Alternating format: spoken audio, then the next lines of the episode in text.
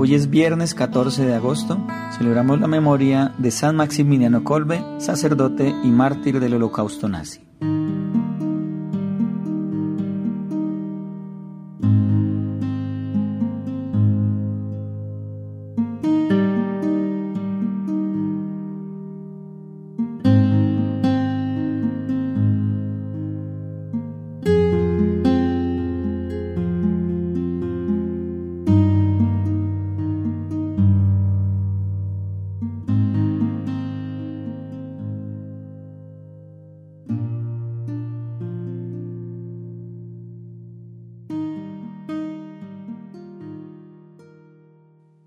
Del Evangelio según San Mateo.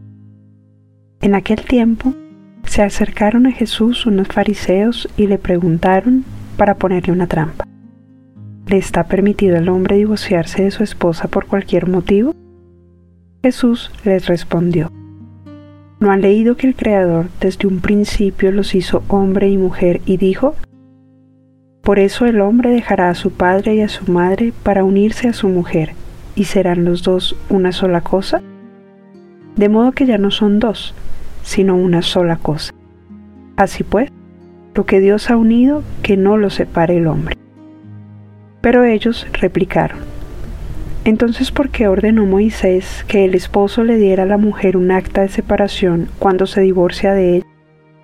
Jesús le contestó, por la dureza de su corazón, Moisés les permitió divorciarse de sus esposas pero al principio no fue así.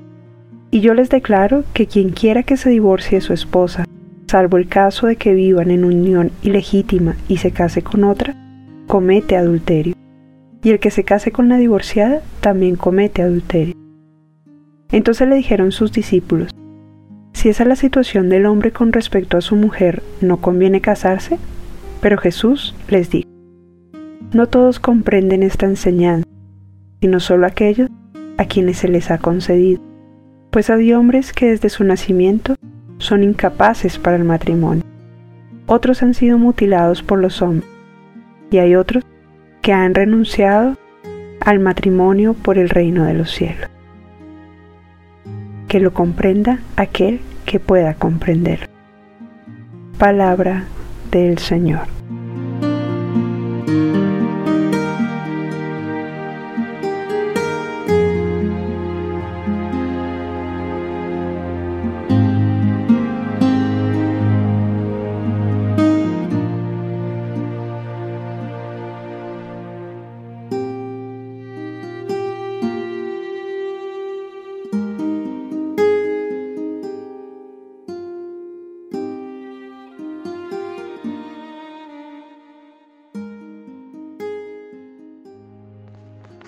Este capítulo 19 encontramos a Jesús que llega a Judea y se encuentra con algunos fariseos que le preguntan, ¿es lícito a uno despedir a su mujer por cualquier motivo?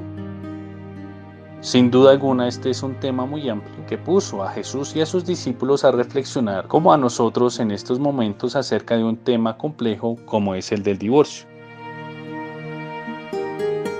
Y es que actualmente encontramos parejas que terminan divorciándose e incluso parejas que no se casan. Pero Jesús ilumina este diálogo con un pasaje de Génesis que habla que el amor que une al hombre y a la mujer viene de Dios y por tal motivo no lo pueden separar.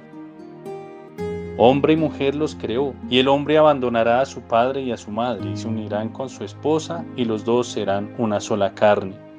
Encontramos en este versículo de Génesis la relación hombre-mujer, que no es más que el matrimonio como Dios lo pensó. La esposa ha sido creada tal como es, como una ayuda adecuada para el esposo y viceversa. Por eso serán una sola carne, para ser uno con Dios. El matrimonio para nosotros los católicos es un sacramento que tiene su origen en Dios como el plan para que los esposos lleguen a la santidad y crezcan mutuamente con Dios en sus vidas.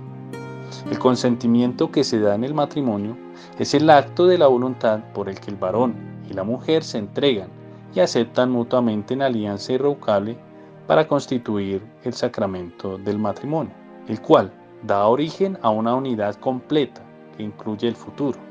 La ruptura de este vínculo es contraria a la propia naturaleza del matrimonio y solo la misma naturaleza puede romperlo con la muerte. El matrimonio es una de las vocaciones para llegar a la santidad y como las otras vocaciones al sacerdocio o a una vida soltería, implica un discernimiento con Dios. Yo te pregunto, ¿alguna vez tú le pediste a Dios un esposo o a una esposa? ¿O le has dicho, ¿cuál es mi vocación a la que me llamas? Y es que muchos matrimonios llegan al fracaso por una simple razón, y es que en sus vidas no ha estado como pilar fundamental Dios y no han practicado, no han llevado a, término bueno una relación con Él. Por ello, no cumplimos la voluntad de Dios, sino que al contrario, hacemos la nuestra.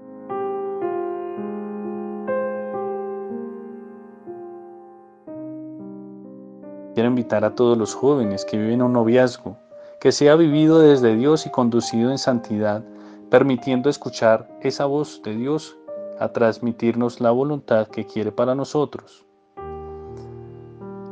Hay que aclarar que los fariseos insisten en hacer caer a Jesús respecto a la ley proclamada por Moisés de dar de acta de divorcio y repudiar a las mujeres. Y es aquí donde Jesús da una respuesta magistral.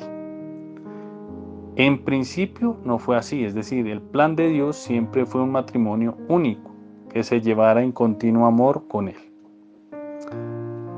Y el amor no es fácil, como encontramos en la primera de Corintios capítulo 13 versículo 4. El amor es paciente, es bondadoso, el amor no tiene envidia, el amor no es jactancioso, no es arrogante.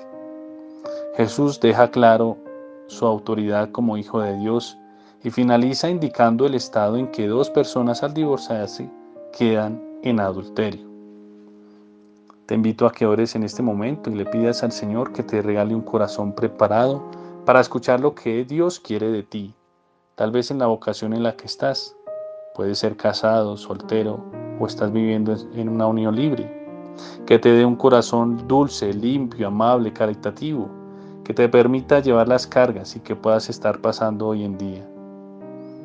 Entrégale al Señor toda tristeza, toda actitud que robe tu paz y que te permita entrar en un diálogo constante con Él para tomar decisiones claras y firmes con Él, como es el matrimonio. Deja que actúe el Señor en tu hogar, en tu vida, en tu trabajo, en tus estudios. Gloria al Padre, al Hijo y al Espíritu Santo, como era en el principio, ahora y siempre, por los siglos de los siglos. Amén. Dios te bendiga. Yo te recibo como esposa y te entrego mi persona y prometo serte fiel y buscar siempre tu bien en la prosperidad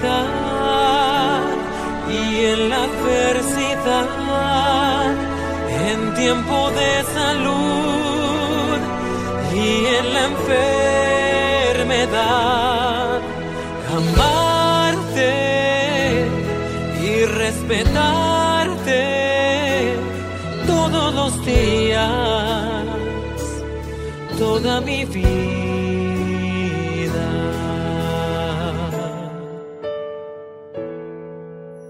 Yo te recibo como esposo y me doy a ti con gozo y prometo serte fiel y buscar siempre tu bien la prosperidad y en la adversidad,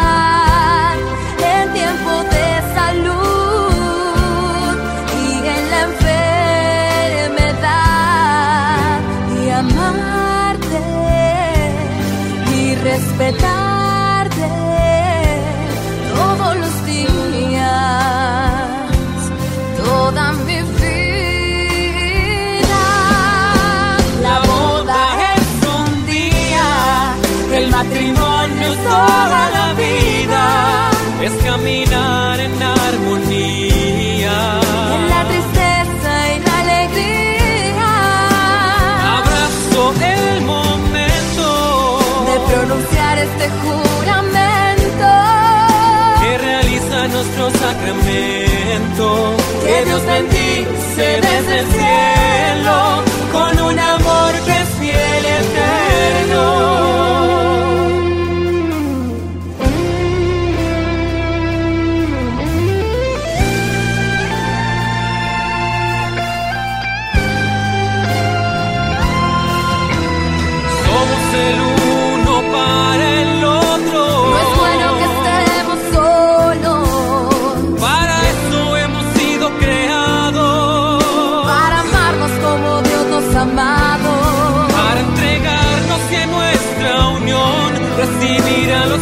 locos como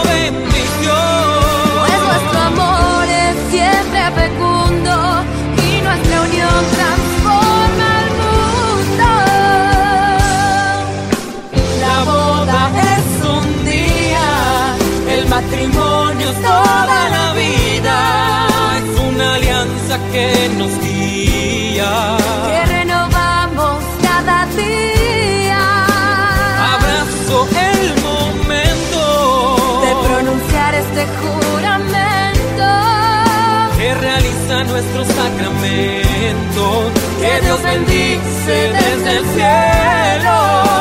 La boda es un día, el matrimonio es toda la vida, el compromiso que nos liga